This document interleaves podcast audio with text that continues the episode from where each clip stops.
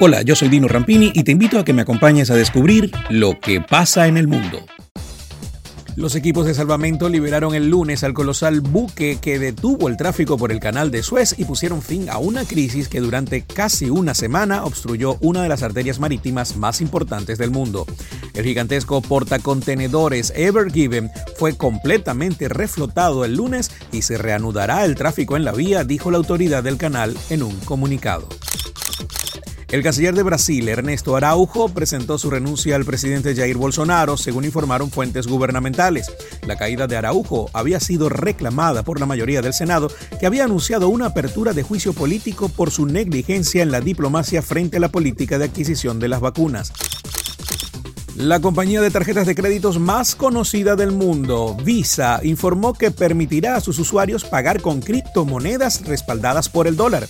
El anuncio hizo saltar el precio del Bitcoin que superó los 58 mil dólares.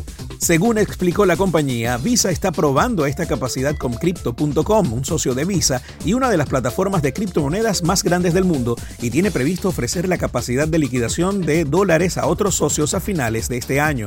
La noticia impactó en el precio de las criptomonedas y tanto el Bitcoin como el Ethereum tuvieron subas al comienzo de la semana.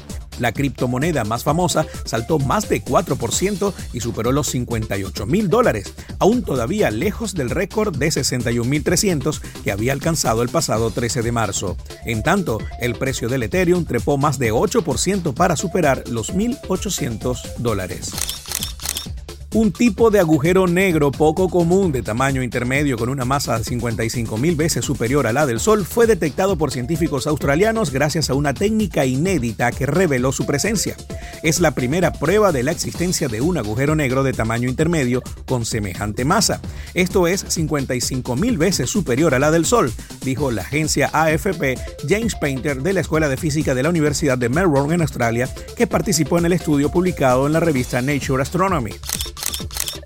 Los principales índices de Wall Street cerraron dispares en una jornada en la cual las acciones de los bancos mundiales se vieron golpeadas por temores sobre el default de un fondo de cobertura.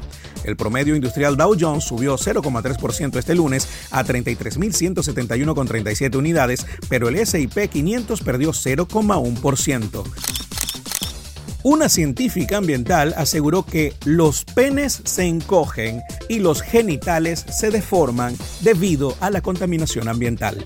Al menos así lo expresó la doctora Shanna Swan en un nuevo libro en los que detalla los desafíos que deberá enfrentar la reproducción humana en los próximos años si no cambia su manera de vivir. En Countdown, cuenta abajo, cuenta cómo las tasas de fertilidad van decreciendo por culpa de los talatos, que no es otra cosa que una sustancia química que se utiliza para fabricar los plásticos y que afecta directamente el sistema endocrino que se encarga de producir las hormonas. La doctora Swan, quien es profesora de medicina ambiental y salud pública en el Hospital Mount Sinai de la ciudad de Nueva York, basó su trabajo en una serie de investigaciones revisadas. Y hasta acá las noticias. Esto fue Lo que pasa en el mundo. Lo que pasa en el mundo fue presentado por Publiaviso, Vino Happy Shop, Over Blasio, Inversiones Autoval, Uniformes Única, Juguetón, Tony's Bistro, Grupo Doima Internacional, Farmacia Leo, Pasapalos Natalie, Ron Calazán, Solution Travels, Pastopoli, Carnicería El Pana, Tequesuelar y Parri Arepas.